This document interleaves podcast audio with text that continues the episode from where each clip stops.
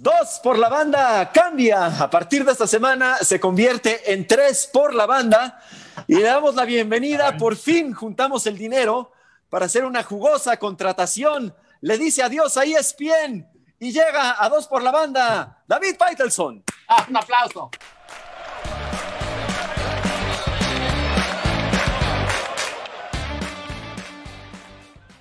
Bienvenido, David, muchas gracias. No digas ni en broma, porque ya sabes que como están las cosas ahorita, eh, capaz que te, te, te toman la mano. ¿Cómo estás, eh, Poncho? Te saludo con mucho gusto.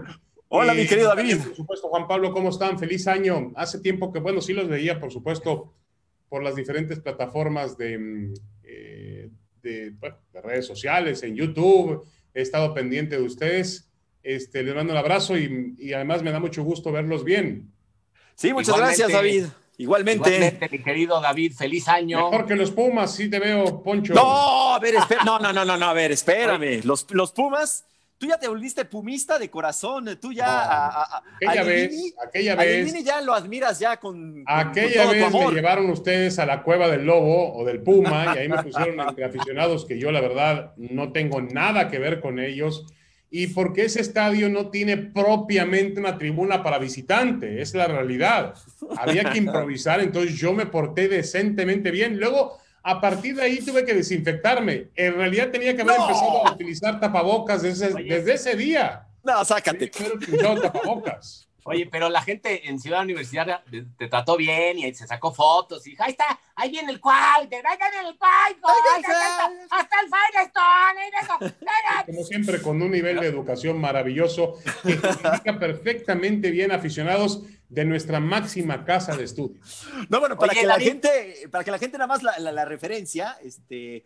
Fue, en el, fue, de hecho, el último partido que se jugó en Ciudad Universitaria con Sí, público ¿verdad? antes de la pandemia. Contra América, partidazo. un, un, un, un 3 por 3, juegazo. ¿no? Y dirigía todavía Mitchell. Todavía Sí, estaba Mitchell, no. exactamente, 3 por 3 muy, muy emotivo. Fue un viernes por la noche, me parece, ¿no? Que después nos fuimos a cenar, eh, David se, se emborrachó, se fue sin, pararse la- eh, sin pagar la cuenta, eh, y este, pero la pasamos muy bien. Y la verdad es que la gente en CEU, hablando en serio, David sí te, te, te- te quiere y te respeta mucho. ¿eh? Hablando en serio, la verdad, muy amable la gente contigo. se llama, ¿Cómo se llama aquel programa? Este, cronómetro. No, ese, ese todavía, a menos de que sepas algo tú. No. Bueno, luego te, luego te aviso, luego te aviso. Toque, toque, el programa toque. Toque inicial, toque inicial. Ah, no, toque Oye. y toque inicial. Bueno, Sí, sí. sí. ¿Te vendrías a- aquí a dos por la banda si te damos la misma lana que le dio Morena al Chelis? Perdón, perdón, perdón, repíteme. Que si te, te vendrías a dos por la banda por la misma lana que le dio Morena al Chelis. ¿Cuánto fue eso? Ya, ya, ya, ya, ya hablamos de negocios, ¿cuánto fue eso? ¿Cómo ves? ¿Cómo ves? Ahora resulta que el Chelis este, parece ser que, que va a estar como candidato para diputado allá en, en su estado en Puebla por el partido Morena. Entonces el Chelis se la- vuelve a abandonar, se vuelve a aplicar ir. a lo- se las volvió a aplicar a los de ESPN, ¿no? ¿Qué pedo?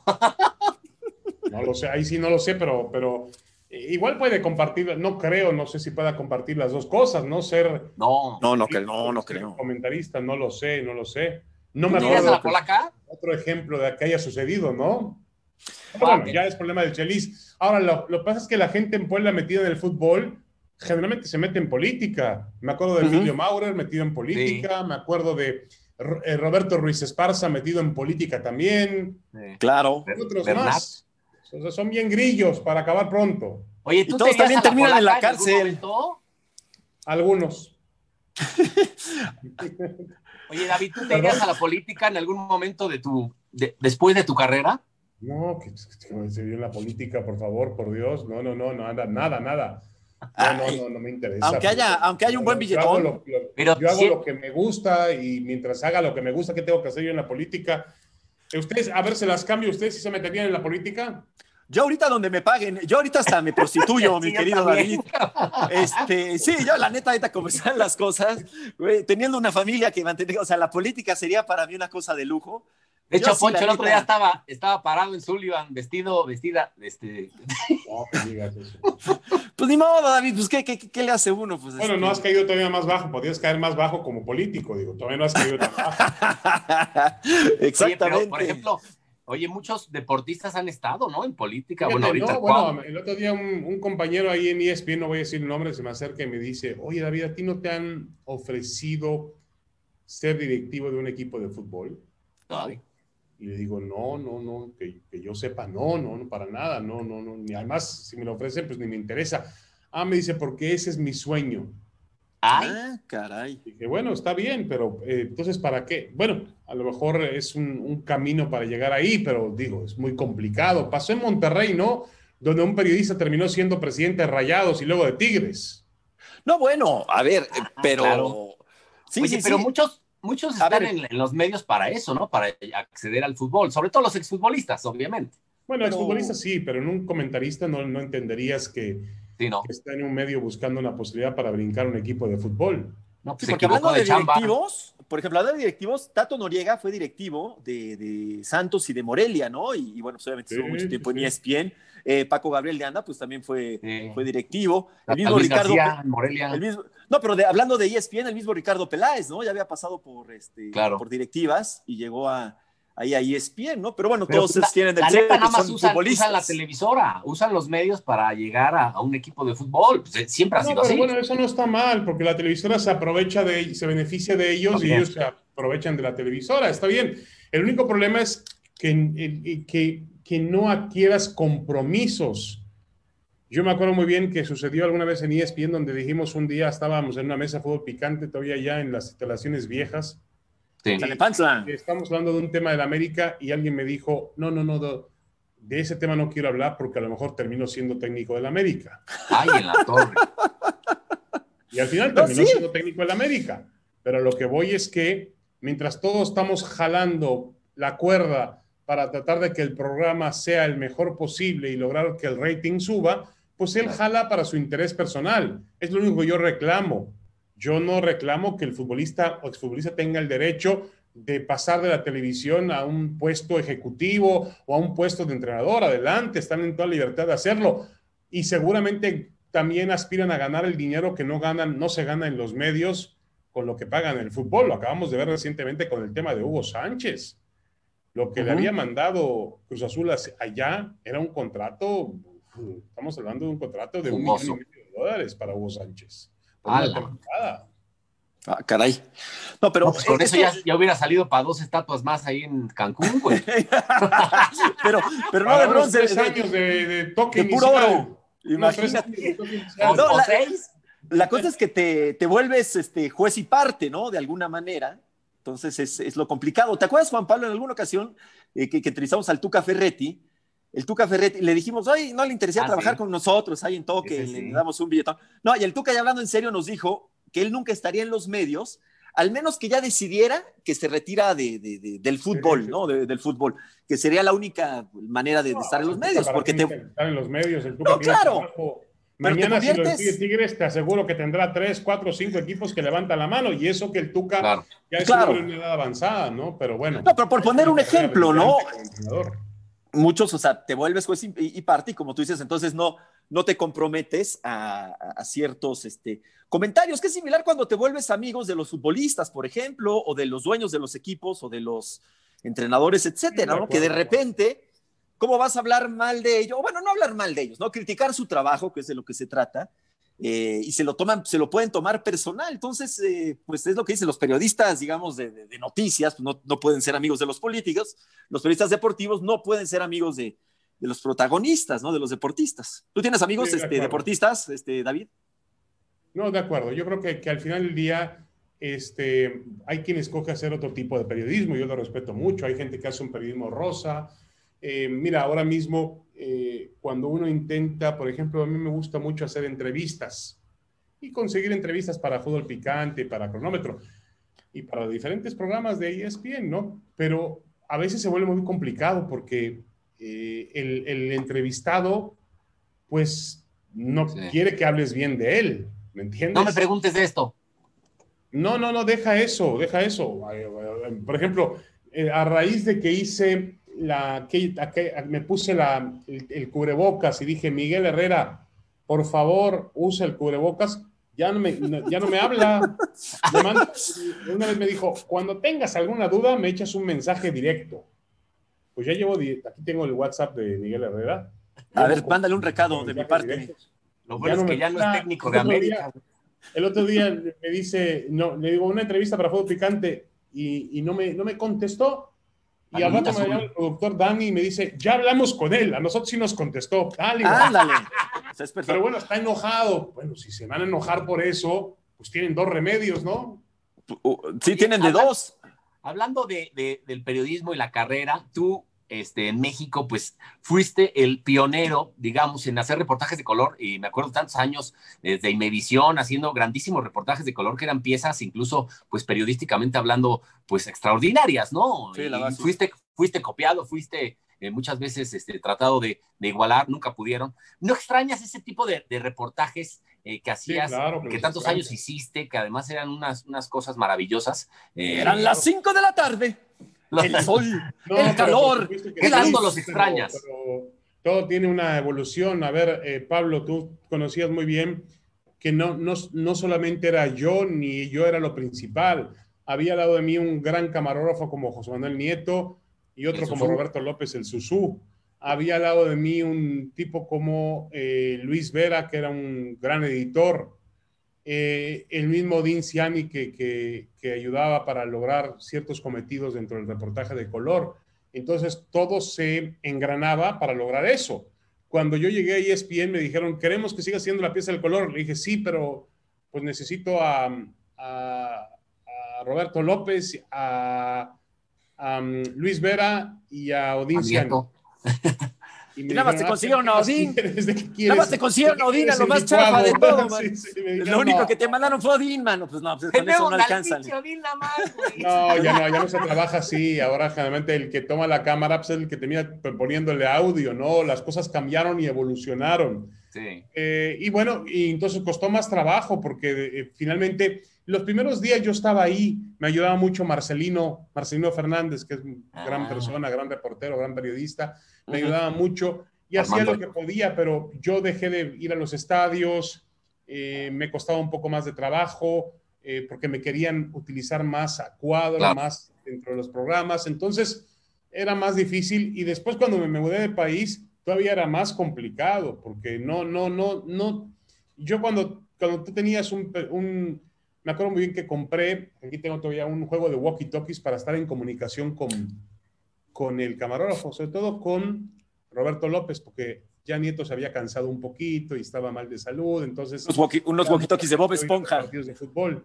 Y, y, el Susu era un hombre más joven, mucho más joven. Y entonces, Oye, se metía las barras. Un audífono y yo le decía, Susu, ahí viene Decio de María y trae eh, una, una bolsa de cacahuates. Graba la bolsa de cacahuates. y me contestaba por el radio, cambio, ya lo grabé.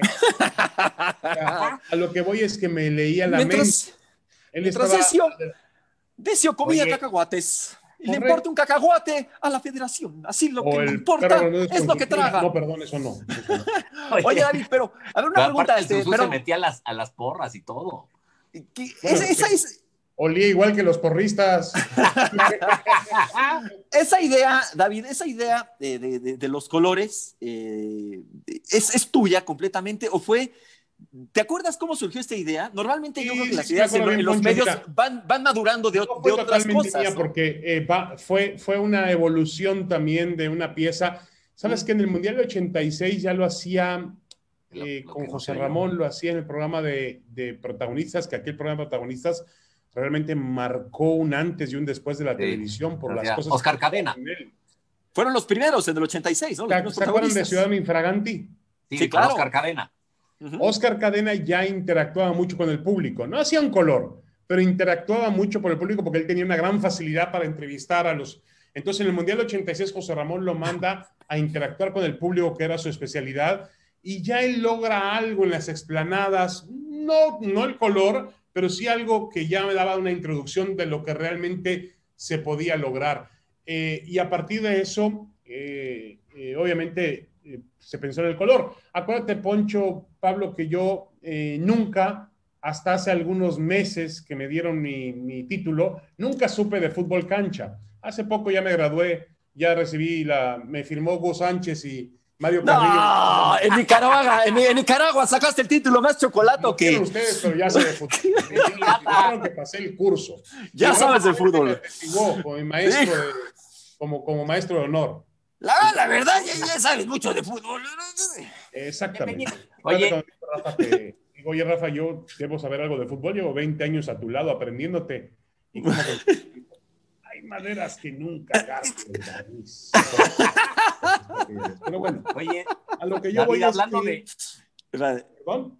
No, no, da- dale, dale, David. Oye, No, hablando no de. era experto en fu- no, no era experto en fútbol.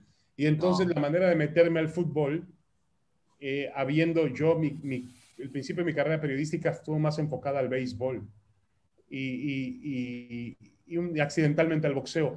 Pero realmente eh, mi manera de meterme al fútbol era, en, te- en Imevisión, era esa, tratando de hacer un reportaje un poquito más que, que- Claro. que- que trataba de buscar otro tipo de elementos a los cuales no podían llegar otros. Es, es decir, eh, un día me acuerdo que le digo a, me dice, estábamos en, en Francia 98 y me acuerdo que me dice eh, Valdano, le digo, es que, señor Valdano, a mí me gustaría algún día ver el fútbol como lo ve usted. Y me dice Valdano, con la sabiduría que tenía, me dice Valdano, mira, David, a mí me gustaría algún día poder correlacionarme con el aficionado como lo haces tú. Hombre, pues qué, qué, qué, qué elogio. No, no, está bien, está Sí. bien. Cada quien, cada quien tenía su... su eh, eh, obviamente yo nunca voy a llegar a los niveles de Valdano para ver un partido de fútbol, de ninguna manera, aunque tampoco creo que sea una ciencia oculta, como tampoco lo que yo hago es una ciencia exacta acuerdo, ni perfecta. Mi hija, la, la menor, Dafne, está estudiando eh, biología molecular en, en Berkeley. Ah, caray. Día Es me, difícil. me acerqué a, Qué hacia interesante. ella porque estaba así como estamos en este momento en Zoom para una clase de química. Eso sí está complicado. porque- Eso sí, eso Eso sí. no- Qué fútbol ni qué nada más. Sí, qué fútbol, dije. Ujú. Oye, David, hablando de, de- del periodismo, eh, quiero saber tu opinión porque hoy en día, pues el periodismo se ha enfocado mucho también en las redes sociales y hay, y hay algunos colegas que, que lo que buscan es fama, ¿no? Y, y a ver quién dice. Pero fíjate, La- Pablo, la- que esta la- mañana estaba escuchando, estaba escuchando Estadio W, que estaba escuchando a Estadio W, no, W Radio. Sí, W Radio. Estaba escuchando a Francisco Javier González por la ma- tiene un- él, él aparece en un noticiario por las mañanas que yo escucho. Y, y- y había un y en ese en ese reportaje eh, hubo un reporte donde decían que el periodismo mexicano en general ha vivido en los 10 últimos años los mejores momentos de su historia. Yo no sé si es la parte deportiva, obviamente no hablaban de la parte deportiva, hablaban de cosas más trascendentales para nuestra vida. Ajá. Pero ustedes están de acuerdo con eso que a través de las redes sociales, a través del Twitter, del Facebook, eh, se hace un mejor periodismo en términos globales hoy que lo que se hacía antiguamente. No, yo creo No, que no. no. Sí, no, porque Yo- hay mucha fake news y mucho descontrol y es lo que te iba a preguntar. Hoy en día hay muchos colegas que lo que quieren es solo fama y likes y retweets y a ver quién dice la, la burrada. Pero, mamá, pero más Pablo, también hay más, hay más apertura. ¿eh? Eso Sí. sí. pero ¿para qué? Pero hay- Antes, antes no se podía decir todo lo que se, lo que Sí. se puede decir hoy. Pero hay menos profesionalismo. cubre y se destapa hoy, no solamente en temas de política, también en temas de deportes. Sí, Mira, pero yo creo- ya hacen periodismo eh, como el que se hacía antes, ¿no? O sea, un reportaje como el que sa- sacó ayer un diario de Quintana Roo, pues pocas veces lo ves ya. Sí, de acuerdo, de acuerdo. Yo creo que las redes- también, vivíamos más del personaje. Jacobo Saludowski, José Ramón Fernández, eh, Guillermo Ochoa, vivíamos más del eh, Jorge Sonia Alarcón, vivíamos más del personaje que realmente lo que es la denuncia, lo que es el periodismo que hoy eh, existe a través de las redes sociales. Mira, yo no voy a, yo no voy a, a caer aquí como caemos todos en decir que lo, lo- lo que la época pasada fue mejor, es, eh, siempre fue mejor que lo que estamos viviendo actualmente. A ver, las cosas No. mejoran. Hoy podemos, a través de las redes sociales, entender muchas cosas que pasan en nuestro país y que pasan en nuestro deporte, en nuestro fútbol Sí, de eso una sí. manera, a ver, el reportaje que sacó este, ahora un, un- este reportero periodista de Quintana Roo, Sí. de Cancún, otra vez, promotores y toda la gran mafia y la podredumbre y la corrupción que hay en el fútbol. En otra época se hubiera tapado. Bueno, sí. Esto pero sí. a ver, yo, yo Pero, creo por ejemplo, que no hay, ahorita. no hay nadie que haga reportajes de color como tú lo hacías en los últimos 10 años, así de fácil. Bueno, a lo Es mejor, que- pero a lo mejor Pablo, a lo mejor Pablo ya la, la- lo que necesita la televisión ya no son reportajes de color. También ¿Por qué no? todo va evolucionando, el público va consumiendo. Hoy el público consume mucho más rápido. Hoy Yo creo, mira, yo- no yo las La inmediatez. de, de tres páginas de un partido de fútbol. Claro, No, no, pero es que ya, mira, yo creo, David, este, Juan Pablo, yo creo No, que se ha perdido un poquito de, personalidad. De, de análisis, tampoco los consumen. Pero es que yo creo que se ha perdido personalidad eh, en, en- en los medios, precisamente lo que tú decías de los personajes, de, de los periodistas. Creo que eso se ha perdido mucho, porque ahorita, eh, en realidad, la información está, lo cual tiene su parte, yo creo que muy, muy positiva. Pero ahorita ya no tienes que ir a buscar, a preguntar, porque todo lo encuentras a través de las redes sociales. Los mismos Sí. equipos, los mismos futbolistas, hablando de fútbol, se la pasan comunicando por redes sociales. Entonces, ahorita estamos cayendo en un periodismo en el cual tú con el teléfono, sin ensuciarte los zapatos, como se dice ahí, tienes acceso a la información y Sí, te vuelves parte de una comodidad que creo que ha perdido ese, ese, eh, esa personalidad de antes de que tú ibas a buscar las preguntas. Y entonces tú en cada pregunta le marcabas tu estilo. Eh, no, no te ibas con No, lo que estaba ahí al alcance de todos. Por ejemplo, nosotros acusamos mucho en el color a decir, a ver, eh, JJ Macías, por dar un ejemplo, que ya era otro futbolista. José eh, Cardoso, Saturnino Cardoso fue la gran figura de la jornada en Toluca que ocurría muy frecuentemente y le hizo un golazo al América, aquel gol que comenzó en su propia área y terminaron firmando para el 6 por 0. Bueno, ahora terminando, vamos a la casa de Cardoso Claro. hacer un reportaje con su familia, cenando y recordando el partido. Bueno, ese tipo de situaciones no solamente se han perdido, también hoy es más difícil porque el jugador de fútbol está más protegido y dice, no, no, no, no, tienes que hablarlo primero con la jefatura de prensa y vemos si comunicación social me lo permite.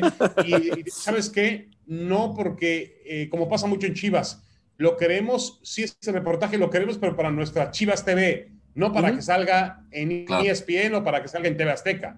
¿Me entiendes? O sea, sí, a lo que voy es que hoy el- la- también han cambiado las maneras y las formas y tenemos que acoplarnos a eso. sí, David. La gente hoy, Claro. Hay, hay- que adaptarse a lo que hay. más pero- rápido. Sí, pero a ver, ahorita mira, la- la- los programas de análisis de ESPN y de todas partes, muchos, perdón, pero se tratan de pelearse y de ver quién grita más y quién Sí, discute acuerdo, más. pero también, O también sea, esa parte del periodismo Poncho, ha cambiado las cosas. No te digo que sea También peor. Poncho, pero también mejor. Poncho, tampoco estamos para. Hay gente que no ha entendido que no podemos tener de pronto un rollo de 3, 4 minutos. No, Claro. de acuerdo, David.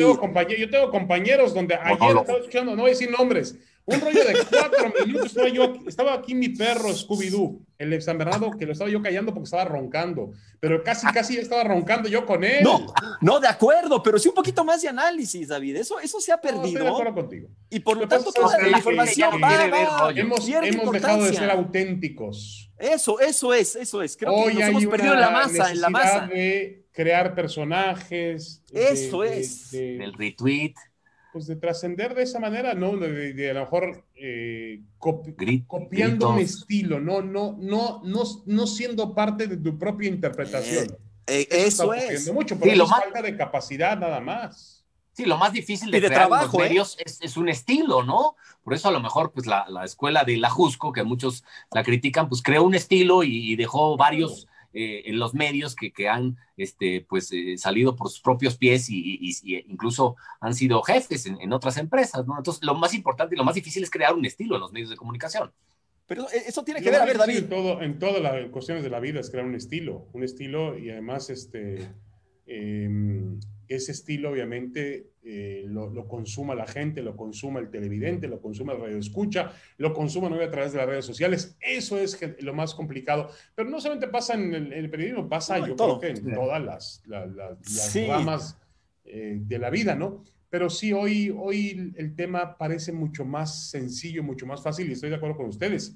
También hoy nos llaman a nosotros, por ejemplo, medios tradicionales. Y convencionales. en, en las redes hay cualquier cantidad de noticias falsas. Y de tanto decirlo y tanto repetirlo y de tener tanto impacto, Y la gente se lo cree. siendo hasta verdaderas. Se la creen. Sí. Sí, mira David, yo creo que, digo, yo me atrevo a afirmar que, que parte de tu gran éxito, porque tú eres un comunicador muy exitoso, fue precisamente todos esos años que te aventaste ensuciándote los zapatos. O sea, este, la verdad creo que, Sí, que sí. no todo, pero gran parte de, de- de- de que hayas llegado hasta que donde has llegado, Que, que es algo que, que yo, que Es- obviamente uno extraña mucho. Yo, pues, estabas últimos todo años- el tiempo este, fregándole ahí en, en- la En- calle, en en los, los estadios, años, buscando ejemplo, Poncho, entrevistas. Una de las- lo sabe bien Juan Pablo, pero una de las razones por la cual me acerqué más a regresar a México fue por, eh, por temas de. Pues por De la temas de, migra, presos, de es la decir, migra. No. No, bueno, aparte, ya veía yo lo de Trump. No, este, el tema de que, de que estaba yo en Los Ángeles y se hablaba, en la redacción se hablaba más del partido de los Lakers Claro. o del partido de, de- de fútbol americano o de béisbol que del fútbol mexicano, por ejemplo, que es algo que yo, que- que- que- que finalmente es algo donde yo me hice y donde crecí, que es, es la fuente más importante mía para poder hablar y dar puntos de vista, investigar, hacer reportajes de color. Por eso, eh, y, y- y como lo- tuve que sustituir las esplanadas, los estadios, los campos de entrenamiento, pues los sustituí por lo que eran aquellas charlas antes y después del programa con los compañeros de trabajo. Juan Pablo, ibas a hacer una pregunta tú, ¿no? Sí, sí, le iba a preguntar a David, eh, yo me acuerdo de estar eh, con él en algunos eventos, sobre todo en mundiales y Juegos Olímpicos, y te quiero que escojas de un solo evento, de tantos mundiales, Juegos Olímpicos que has cubierto, que además eran pues 40, 50 días que te partías el lomo, te partías la madre, este, que escojas uno, uno de todos esos eventos, ya sea con, con Imevisión, TV Azteca, ESPN, No. que, que digas, este fue Muy el fácil. mejor, tanto laboralmente como personalmente o deportivamente hablando. Escoge La final de la Copa MX, la final de la Copa MX 2009. No, no, no, ¿Qué pasó? ¿Qué pasó? Yo creo que los, eh, lo respondo rápidamente, los Juegos Olímpicos de, de Sydney 2000. Ok. Eh, pero ¿Por tienen qué? que ver con un tema laboral, porque finalmente en todos hubo, hubo esfuerzo y vimos grandes atletas. Un poco más adelante pudimos atestiguar a, a Michael Phelps, el nadador maravilloso, y a Usain Bolt, el, el atleta de otra dimensión. Pero en, en- en Australia todo nos salía bien, todo nos salía bien. Es decir, el rating eh, estaba por encima de la competencia. Eh, eh, los, eh, por ejemplo, un atleta como Soraya Jiménez, que la competencia, en este caso Televisa, no había puesto mucho interés en ella, sorprende y gana una medalla de oro, la primera mujer mexicana que en paz descanse Sí. Soraya, que gana una presea dorada. Eh, y eh, bueno, hasta el día en que echamos un volado allá en el, en el estadio para ver quién se llevaba al atleta, eh, me acuerdo muy bien que José Luis atleta. Bueno, a ver, es que no sé para dónde irme porque a ustedes lo respeto mucho y también estaba Anselmo Alonso ahí. Y a ustedes también lo respeto mucho y con los dos tengo, pues, la verdad me han tratado muy bien. No sé a dónde ir, volteé a ver, le digo, vamos a hacer una cosa, echamos un volado y se acabó. Y enseguida Ok. escuché a Anselmo Alonso decir, quieren echar un volado. Y entonces, Emilio, ¿quieren echar un volado? ¿Le habrá dicho a Emilio? No. sí, un volado a ver quién, quién se lleva al atleta. Y con lo de no, no- ¿no fue lo de Bernardo Segura ahí? Fuera Bernardo Segura, correcto. En los 20 kilómetros. Entonces, Pero Sidney. en ese, ese día no era por Bernardo Segura, era por, eh, en paz descanse, Noé Hernández, ¿no? Ah, Mm, creo que sí. Puede Sí, creo ser. que era Noé Hernández, sí, sí, si no me equivoco. Oye, pero también, también lo de Bernardo Segura lo hacen en vivo con, con Adame, que, que de está acuerdo, hablando y ahí decide Televisa Lo- corte. Y lo expulsan Y ahí. Nos quedamos, nos quedamos haciendo todo el escándalo. que Adame estaba, José Luis estaba en la zona mixta, ¿te acuerdas que hacía zona mixta? Sí, ahí. y lo expulsaron Daba ahí. Muy buenas entrevistas. Y finalmente también en la, la llamada de Segura con el presidente y luego hace todo un escándalo Segura que no se quiere ir porque reclama cuando él sabía muy bien que le habían sacado la, la tarjeta de amonestación y que estaba expulsado de, de- de la competencia por eh, faltas técnicas. Pero todos nos, bueno, el día en que echamos el volado me acuerdo muy bien y cuando pierden el volado estos hombres, Dios mío, todo salía, salía de maravilla. Hasta, bueno, me acuerdo muy bien que, eh, no tengo por qué contar esto, pero estaba yo en el aeropuerto para una salida de un deportista y me acuerdo que me encuentro de pronto al, al Sonia de Arcón tirado en el, en el aeropuerto y estaba Ay, el Dios. reportero de Televisa ahí, desesperado, el pobre, y vi que estaban subiendo a Sonia Arcón en una ambulancia y ya se iba él con él y le digo, me dice, me dice ¿me presta su celular para marcar a Televisa? Le digo, sí, con mucho gusto, aquí está mi celular, úsalo. Y en ese momento me dice, estaba marcando para avisarles que Sonia Alcón estaba enfermo. Y en eso me dice, eh, eh, aquí está el celular, eh, te lo regreso, muchas gracias. Le digo, no, no, no, ¿sabes una cosa? No tienes celular, quédate con el celular. Luego me lo pasas a la oficina. Entonces ya ahí les dejé el celular, pues era de la empresa. Era Claro. de Pon, a mi jefe. Llego a la No oficina tenía crédito. y entro y lo primero que me dice Jessie, nuestra directora, ¿cómo les das un celular? Ya sabes, un escándalo. ¿Cómo les das un celular? No hagas eso, es dinero de la empresa. Me Sí. hicieron una así. Dos horas más tarde, López Dori Gambino. Muchas gracias. eh, eh, en 24 horas quiero agradecer, queremos agradecer a David Feitelson de Ah, Televisión Azteca, eh, de Imevisión, Imevisión todavía, sí, porque eh, nos ayudó con un tema de un celular. Muchas gracias a él. 15 minutos más tarde aparecen en nuestros estudios, eh, ¿cómo se llama? Toño de Valdés, con alguien más, para entregarnos el celular de regreso y agradecernos. Wow, pues muy bien, ¿no? Pero a lo que voy, a ver, pero Está no, no, no era necesario tampoco eso. O sea, yo si veo por cualquier persona que yo vea Claro. si tiene un apuro, pues ahí está el celular. ¿Qué, qué me va a hacer un celular? Si le podía ayudar a él, eh, yo no hice absolutamente nada. Lo único, haría- hice lo que cualquier persona en su sano juicio haría en el sentido de prestarle una herramienta a un compañero para que pudiera salir adelante en una situación de apremio con un personaje como Jorge Alarcón, nada más. Pero a lo que yo voy es que en esos, en esos, en esos Juegos Olímpicos todo nos salía bien, todo nos salía bien y bueno, nos salió bien hasta el último día, ¿no? Eh, la verdad es que por eso para mí tiene un significado. Además, fueron unos juegos realmente emotivos, bien organizados, en una ciudad maravillosa como Sydney, preciosa, con, con, con em, el Opera House, con el famoso puente de Sydney, muy bonita la ciudad. eh, y realmente fueron unos Juegos Olímpicos inolvidables. Pero así, Una vez, David, Sí, la pero- oportunidad que tuve del 92 de la inauguración de los Juegos Olímpicos de Montjuïc, en el estadio de Montjuïc, Ah, eh, de, de atestiguarlo, de meterme a la cancha con, eh, con Andrés. Bustamante, con el Wiri Wiri. Desde ahí mismo vimos la inauguración de los Juegos con los atletas, cómo la flecha finalmente grabó, si no me equivoco, Fermi Luna fue el que grabó con su cámara, que la flecha salió desviada y después vinieron al día siguiente a la oficina con José Ramón a reclamarle los del comité organizador que cómo era posible que nosotros sacáramos esa, esa toma.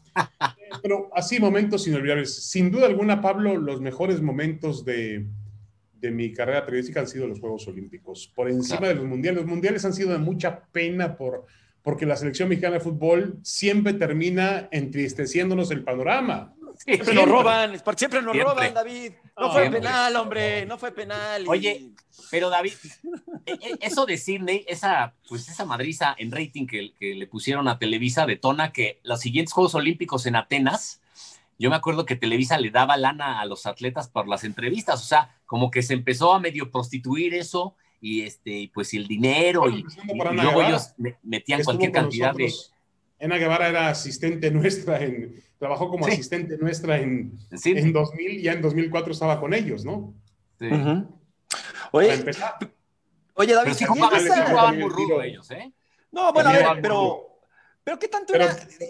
Yo no sé, David, este, Juan Pablo, si en alguna parte del mundo ha sucedido, porque ya no pasa ¿eh? esa competencia, pero yo No, sé si en, al- si en alguna parte del mundo, yo creo que no, pasa esa rivalidad como ustedes tenían con Televisa, No, no. creo. porque era, se transmitía a la gente, ¿no? Entonces el público tomaba partido, ahorita ya no tanto, pero eres Televisa o eres de Televisión Azteca, y era una bronca de veras, y que si a los Pumas lo transmite TV Azteca, ya lo va a tener Televisa. Bueno, hasta golpes Y- hubo una vez. No, claro, o sea, yo no creo que eso suceda, este, a en- o haya sucedido en alguna parte del mundo que es que le dé tanta, tanta importancia a la, No, no. a la televisora que No transmite creo. los eventos de- deportivos, ¿no? Algo muy, pues muy para estudiarse, ¿no? No sé si muy, muy no, latino, bueno, muy, muy el- pasional. El, el más beneficiado, Poncho, era el público.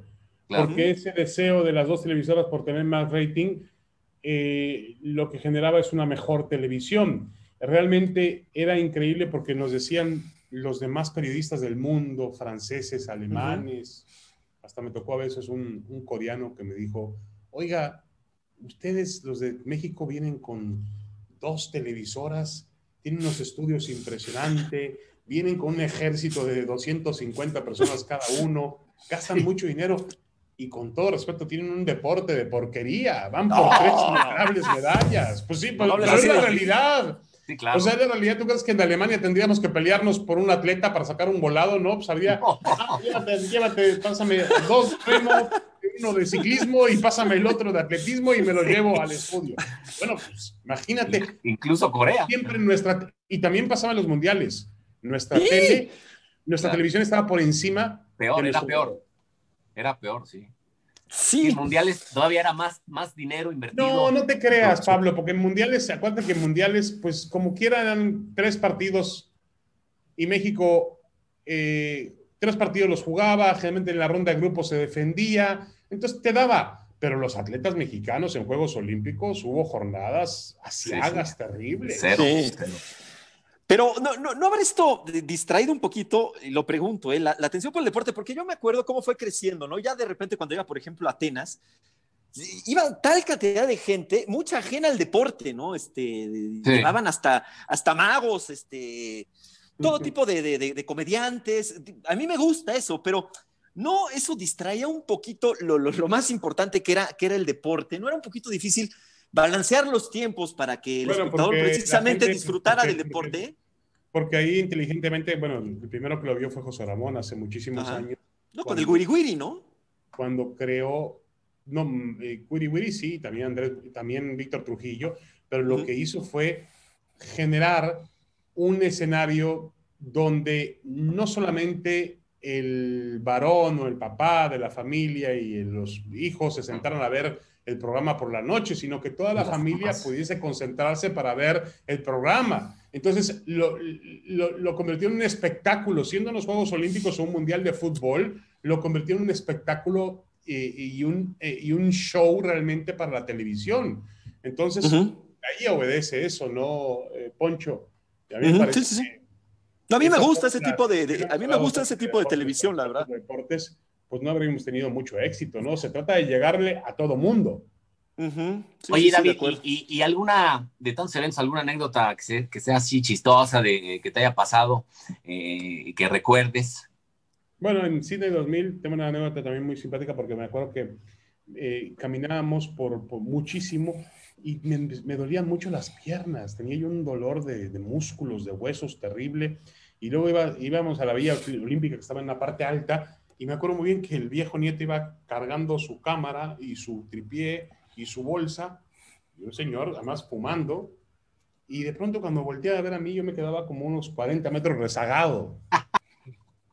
Entonces, este, lleguemos, llegamos a la... Mm, eh, eh, me tocaba cubrir levantamiento de pesas, como Soraya Jiménez había sido pues, la, la atleta mexicana, y había otro levantador de pesas, ¿te acuerdas? Muy famoso, turco, Naim Suleymanoglu, que le decían el Hércules de bolsillo, un tipo chiquitito que levantaba. Sí, sí, Impresionante. Acaba de morir, murió hace algunos años ya, Suleymanoglu, siendo un, el primer pesista en ganar más de un millón de dólares en, en Europa, haciendo lo que hacía. Había escapado de Bulgaria por la persecución religiosa y había vivido en Turquía, donde fue una gran figura. Pero me acuerdo muy bien que llegamos a la sala de pesas y yo vi que eh, pues había, esta, vi, a, este Suleiman Oglu que además también levantaba entrenamiento, levantaba las pesas y prendía un cigarro y lo ponía en la barra y, volvía a levantar. Y dije, ah, Chihuahua, este fuma como yo. es muy fuerte y levanta peso. ¿Cuál será la fórmula para esto? Y ahí, y me dice un médico cubano que venía con la delegación mexicana de alterofilia, ¿qué te pasa? Le digo, es que me duele mucho los, te voy a dar una inyección que te va a servir. Ah, caray.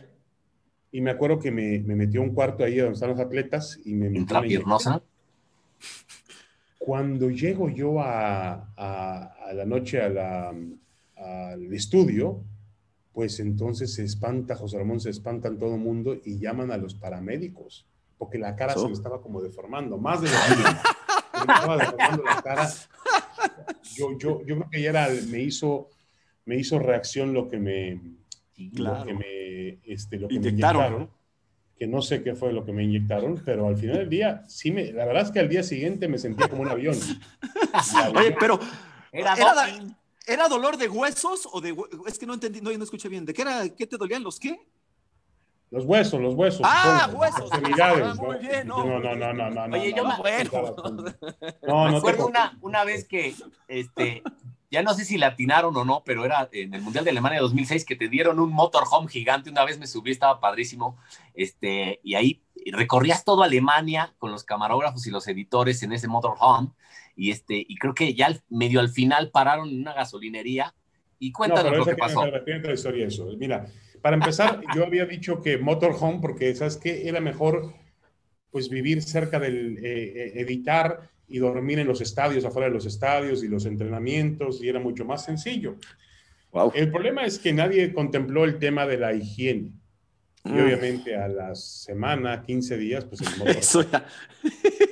imagínate cómo Una motorhome. Una leonera. cabrón. No imagínate a qué olía. Llamarle entonces a José Ramón y decirle, José Ramón, además de motorhome, ahora necesitamos hotel. Sí. Entonces poníamos el motorhome afuera de los hoteles. Pero hubo otro que se lo rentaron a Edre Velázquez para cubrir la selección mexicana de fútbol, que también la, la tenía que tener un seguimiento de la selección mexicana de fútbol. Había Y lana. esa, si no me equivoco, también la utilizó Sepúlveda en un momento dado. Ajá. ¿El Cepu? Sí. No, no, no sé si fue el Cepu u otro. Bueno, el caso es que alguien, ahí decía claramente, en alemán decía ahí, Basel. Pues Basel significa agua. Ok. Ahí estaba el agua.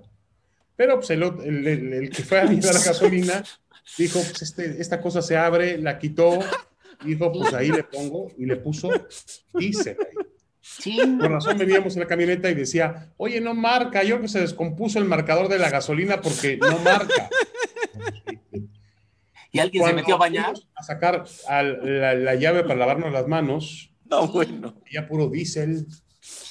Entonces la camioneta estaba llena de diésel y, y dije, "¿No ¿saben qué? Ya ni digan nada, vamos a entregarla así a ver si da. Y a ver si no explota, güey. Para limpiar los tanques de agua del diésel. Pero eso no fue todo. Estábamos en el estadio de Schalke 04, la arena Gelsenkirchen, si no me equivoco. Sí, ahí jugó México con Portugal. ¿Se acuerdan que fue? Sí. México pierde con Portugal ahí. Que se falla el penal al final. El reportaje color ya en la madrugada, estábamos editando todos, y la clásica, pues yo fumo, y en eso se me olvida, y agarro la colilla, el cigarro, y la tiro al, al inodoro de la moto. Y en eso me dicen, tiene diésel. Y salimos todos corriendo.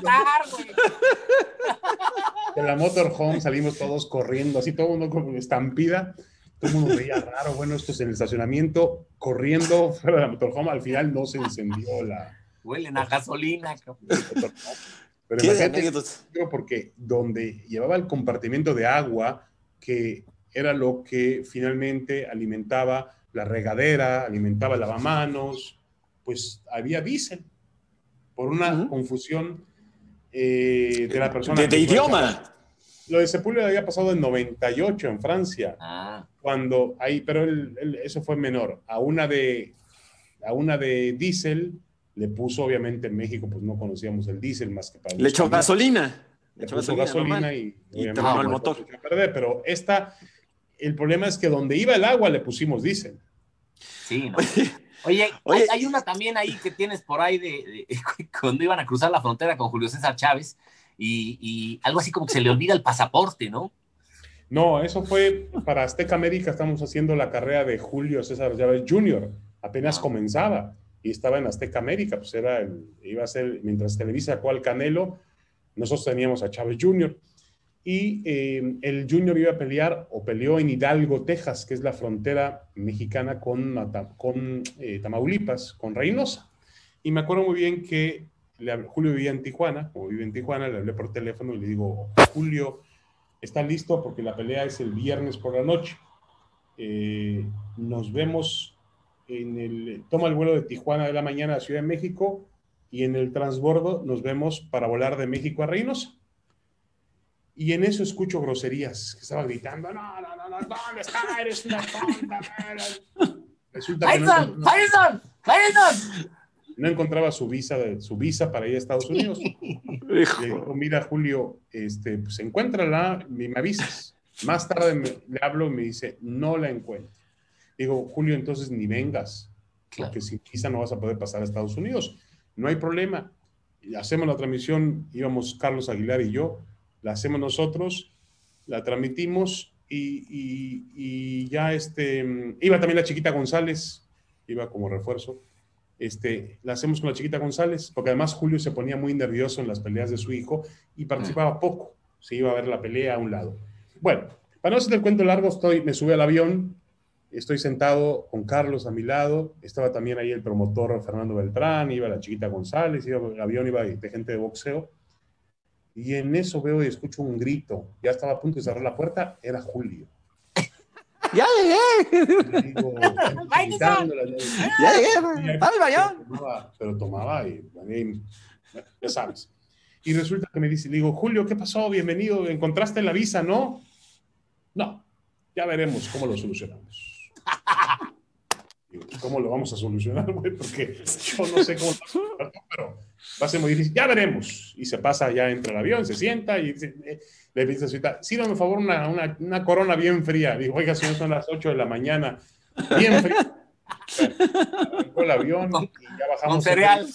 me acuerdo que ya bajando le digo, antes de viajar, antes de que el avión saliera de México, le llamé al corresponsal de TV Azteca en Reynosa, que era un amigo mucho de aquel que se parecía a, la torre, ¿cómo se llama? Este, Sámano, ¿se acuerdan de Sámano? Ah, sí. Bueno, era su amigo. Y resulta que le digo, mira, llevamos este problema, Julio no lleva visa. Para ver qué me puedes ayudar tú. Ah, déjame, mi amigo es el cónsul, aquí yo lo resuelvo. Perfecto. Y que bueno, tranquilo, llegamos allá, lo va a resolver el, corresponsal de TV Azteca en Reynosa. Llegamos a Reynosa y resulta que este, ya bajamos bajo con el corresponsal y le digo, ¿qué pasó? Me recogí las maletas Julio y todo eso.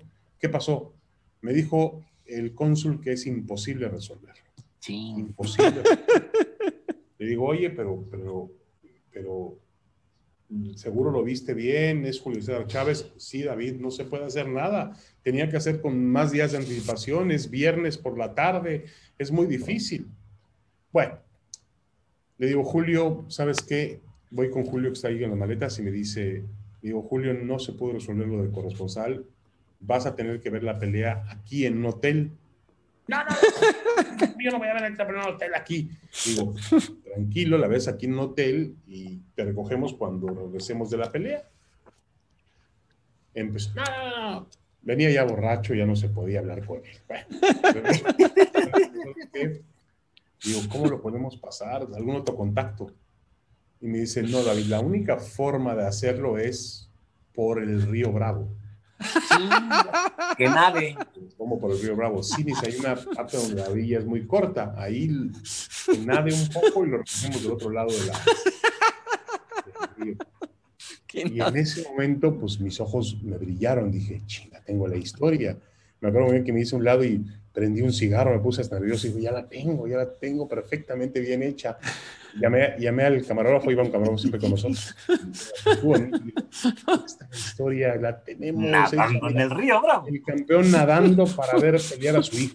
No se lo pierde por nada. No, no.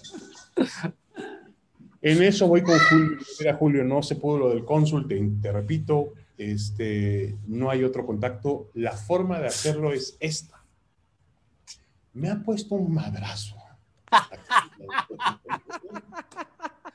Casi me, sacó el aire. que no estoy mojado.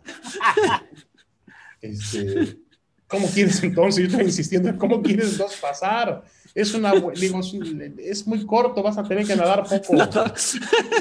Y ya yo te recojo con la camioneta del otro lado. No, no, no me quería matar, pero bueno. me dice, vamos a subirnos, vamos a la frontera y ya veremos qué pasa en el camino, me dice. Digo, ¿qué va a pasar? Ni modo que aparezca la visa de manera milagrosa. No, vamos a, no vas a poder entrar a Estados Unidos, Julio, te lo aseguro. Nos subimos al auto, íbamos Carlos, el corresponsal. Resulta que el corresponsal, pues era del mismo nivel de chupe que, que Julio. Tenía lista una tenía lista en la camioneta, en la suburban. Una hielera. Una hielera, y iban los dos tomando, y, yo decía, la visa, me mandaban a la fregada los dos. Ponían música, Atrás iba Beltrán, iba la chiquita, e iba Carlos, iba conmigo. Y en eso llegamos a la frontera y ponemos todos los pasaportes con la visa. Le digo, a ver, Julio, pues dame tu visa. Dame tu pasaporte. Tu pasaporte. Ya, la pudo, digo, voy a poner aquí y se lo vamos a dar al señor y, y, seguro te va a decir que tú no pasas y a ver qué vamos a hacer. Yo no voy a volver a hacer la fila de autos que acabamos de hacer. Espérame tantito. Yo soy el campeón. Tú eres el campeón, pero aquí es Estados Unidos y no vas a entrar. Y en eso me acuerdo muy bien que leímos el nombre del, eh, oficial, que era James Leija, como Jesse James Leija, aquel boxeador. Y todavía le hago la broma y le digo, oiga, oficial Leija, ¿conoce usted a Julio César Chávez? Y voltea y así muy serio ah". Midió todos los pasaportes, cotejó, ya sé cómo venía la visa, que era una mica, la, la, la, cotejó todas, la de la chiquita, la de Fernando Beltrán, la de Carlos Aguilar, la del corresponsal, la mía, la última era Julio. Cuando llegó la última, nada más abrió, buscó la, la mica, no la encontró y dijo, pásenle. Ah, caray, qué maravilla. O sea, de suerte. Y enseguida Julio voltea, la magia del campeón, la magia del campeón. ¿cuál magia del campeón? Eres un gran pollero, eres un gran pollero, David. Este, la verdad, es que yo iba, yo iba, muy decepcionado porque ya se había caído mi historia de nadando. Esa era, esa era mi, no, era mi obra Hubiera sido una obra. Igual y se ahoga. Oiga, ya, ya se está yendo el, el que traía. Oye, David. El tiempo ya se nos va, este, Juan Pablo. Rápidamente, ¿qué es lo primero que se te viene a la mente con esto? Mira, voltea. No, pero, Veracruz no, ¿por qué tiene que ver el Veracruz ahí? Absolutamente nada. no, lo primero que se te viene a la mente, ¿qué es? No digas mentiras, ¿qué es? No, pues, ¿qué, va a ser? ¿Qué va a ser? Fíjate que estoy a punto de mandar a, a, a, Cuauhtémoc. Tengo que confiar que la semana pasada fui al dentista y me dice, oiga, me, me, hizo una limpieza, me revisó los dientes, tiene usted una dentadura perfecta, pero un diente de aquí al frente, usted recibió un golpe ahí. El pau. no, te hizo la broma, el, dentista te hizo la broma. ¿eh? No, no, no, capaz que ni sabía el dentista, por Dios, no quiero ah, saber, bueno. saber eso. Pero eso puede ser, eh, lo voy a utilizar para demandar al gobernador de Morelos. Demandar al señor gobernador. próximo presidente, próximo presidente. Del 1 al 10, ¿qué tanto estás hasta la madre que en Twitter te recuerden eso? Pues el, 11, el 12, siempre se acuerdan de lo mismo, ya pasó, yo creo que ya esa generación ya se fue, ya, ya, ya desapareció, pero siguen hablando de lo mismo. Oye, David, ¿cuántos, cuántos tweets pones al día? Eh? Digo, no, no, los cuentas, obviamente, quiero pensar. pero, eres, eh, estás muy, muy pegado al, no, pero cuando, al teléfono, ¿no? Soy por rachas, por rachas, de pronto tres, cuatro, y luego ya me olvido. pero sí estoy muy pegado, la verdad. Me divierte mucho. ¿Te gusta? O sea, si te divierte. ¿Qué, tanto lees los comentarios de la gente? Porque la gente es muy participativa. Poco, poco. Ok. ¿No los ves? o sea, la verdad pones uno y procuras no leerlos. Sí, porque generalmente hay, hay, hay, hay digo lo de Cuauhtémoc lo de menos, pero hay algún tipo de insultos o tipo de, de, de, cuestiones que rebasan obviamente lo que tiene que verse en un tema de pasión, de deportes y demás. O sea, prefieres no, no leer. de risa, ¿no? ¿Bloqueas o no bloqueas tú? ¿Qué decías de mí, güey? Puede ser. A ver, Cuau. Este. ¿Qué pasó, vale, de culera? No, no, no, nada más con, eh, con, David, porque ya nos tenemos que despedir ya casi. Me quedo, Cuau, qué bueno que llegaste. A ver, oye, estaba diciendo, eh, David, hace unos momentos, que tienes, sí tienes un, diente chueco. Gracias al golpe que, que le diste. A ver, enséñalo. es el chimuelo. ponte el tapabocas, gobernador. ¿Cómo se pone? Oye, ¿a poco sí te siguen recordando eso que pasó hace un chingo de años? Sí, sí, sí, como a ti también te siguen recordando cuando hacías el conteo de. Hace poco te vi haciendo unas cuentas, ¿no? Que no te salían las cuentas. De los criminales ah, que has detenido. Ya agarramos este, eh, este, de a siete, a siete este, madandrines, ya nos agarramos de, de diez, ah, nos faltan cuatro, de siete. De... Pero si agarraste siete, pues nos faltan tres, güey. ¿Cuánto? ¿Cinco? No, no, no, no, de veras, de veras, de veras. Oye, este. Espérame, que dicen que tienes un gran futuro político. Claro, aquí en, en Cuernavaca. ¿No quieres un terrenito? Estoy vendiendo terrenitos aquí ya sin, sin No, predial, no, no. predial libre. Gracias, es el último lugar donde quisiera ir. No, es muy bonito, oye, la ciudad de la Eterna. No, no, no, no, no, es muy bonito, es muy bonito, pero ya, ya habrá tiempo para volver. Ya habrá tiempo para volver. Oye, eh, este, ¿cuál? Ah, sabes que ya te, ya hicimos las pases. Ya hicimos las pases hace mucho, ¿te acuerdas? Sí, sí, sí, claro que me acuerdo. Ahí estabas en tu oficina, tenías a todo tu gabinete ahí. Isaac Terrazas, Mi compadre El otro- Terrascas. Pac Villa. El exárbitro este, hay un árbitro seguimos ahí, ¿no? robando también ahí que en el, gobierno de. Morelos. Digo, trabajando en el gobierno de Morelos, hijo. Gilberto Alcalá. Sí, sí, sí. sí. No, Hasta el trabajando. pinche árbitro ese Creo está que- ahí robando. Digo, este, no, todos estamos aquí trabajando. Creo que eres el, el- el gobernador peor evaluado de todo México, Cuau. ¡Tú cállate! No a Bueno. este como el Firestone. bueno, es una, una, No, no una, una Cuauhtémoc felicitación. Blanco, al contrario, me cae muy bien. Como, Sí, futbolista, como gobernador ya es otra cosa, ¿eh? Ahí ya es ¿En qué lugar lo pones como futbolista de México? ¿En qué, en qué, en qué No, este, yo un ranking? uno, uno de los mejores. Ojalá hubiese más futbolistas. ¿Cómo, cómo extraña en América tener hoy un futbolista como Cuauhtémoc Blanco? El mejor fue Hugo, ¿no? El mejor Hugo. Osos Hugo que el han mejor. existido. Ahora, el un día ¿no? La Puente sí exageró. Un día La Puente dijo que Cuauhtémoc era mejor que Zidane. No, bueno, ahí sí no. Y no le hicimos el antidoping a La Puente. ¿No te pues gustó no, el pelón lo que dijo? ¡Epa! No, le, haces el, le haces el antidoping a la puente, sale puro Viagra, yo creo. No creo que se meta nada más. Oh, qué- ¡Ay, este sí me hizo reír, pinche blanco! Oye, David, Hugo es el mejor de todos los, tie- de, de- de- de todos los tiempos, ¿no? Hugo Sánchez. El mejor futbolista mexicano que sí, que ha existido, sí, no cabe la menor duda. Y después sigue Rafa Márquez. Y después, aunque no les guste, sigue Chicharito Hernández. Uy. Chale, ¿y yo qué? No, pues, ¿y tú dónde jugaste? Pues, En en el. Valladolid. En el ¿El Valladolid. Valladolid? Metió un golazo al Real Madrid. de tiro temporadas, Real Madrid. Jugaste en el Valladolid. No, no, Ah, no. tú- porque tienes de jugó compañero al a Lugo. Jugó en el Real Madrid. Triunfó en la Liga Alemana. ¿Qué más se le puede pedir? Y Ah, eso bueno, que un tronco. No, de acuerdo, de acuerdo. De acuerdo, pero. Y todavía le ¿qué falta hacer goles en el Galaxy. Oye, ¿se iba a dirigir Hugo? Porque pues yo creo que ya se le pasó el avión. Pues, como que le dice que no es Cruz Azul, que no mames. Oye, que estabas feliz, ¿verdad? Estaban felices ahí en ESPN, estaban enfriando Ya la champaña. De que ya se iba. Sí, estaban ya enfriando la champaña y en eso que. Que no, no, No, se va. no, no, sí estaba todo, todo definido. Yo no sé por qué, qué, qué, qué fue lo que finalmente tiró eh, o descompuso esa negociación. No lo sé, porque la gente de Cruz Azul estaba decidida a ir por él. Yo no sé si al final fueron los demasiados intermediarios, unos que tú conoces, Cuauhtémoc, que se Ah. haciendo cosas. En la torre. No, yo, yo ya corrí a José Manuel Sanz. Ah, ¿ya no, No, está no, no. contigo? No, Nel. No, O sea, el gobierno. creo que ya nadie sabe dónde está, ¿no? Oiga, Cuau, no, ¿sabes qué? Ya nos, ya nos colgamos, ahora sí ya nos tenemos que despedir. Cuélgame Pero esta. este- ¿O no? No, no sé. Mi querido David, muchas gracias por tu tiempo. Al contrario, Este, Poncho, Poncho placer y platicar contigo. Pablo, un placer estar con ustedes. Gracias, Este. Siempre estaré con ustedes. oh, Eh, igualmente, David, muchas gracias. acompañamos en ESPN, eh, pero bueno, yo sé Igualmente, igualmente. que van, van a poder regresar una vez que, que- que esta situación se normalice un poco y, y mejore también el tema, de la, el tema de la economía y esperamos volver a reunirnos y volver a trabajar en el, en el mismo sitio Poncho y Juan Pablo. Así sea. ¿Tú hasta cuándo tienes contrato, David? ¿Tú estás, Ojalá tranqui- Dios quiera. ¿Estás tranquilo, David? Por 10 años más. Eso. Un abrazo a, Juan Pablo y a. Gracias a Cuauhtémoc. Firestone.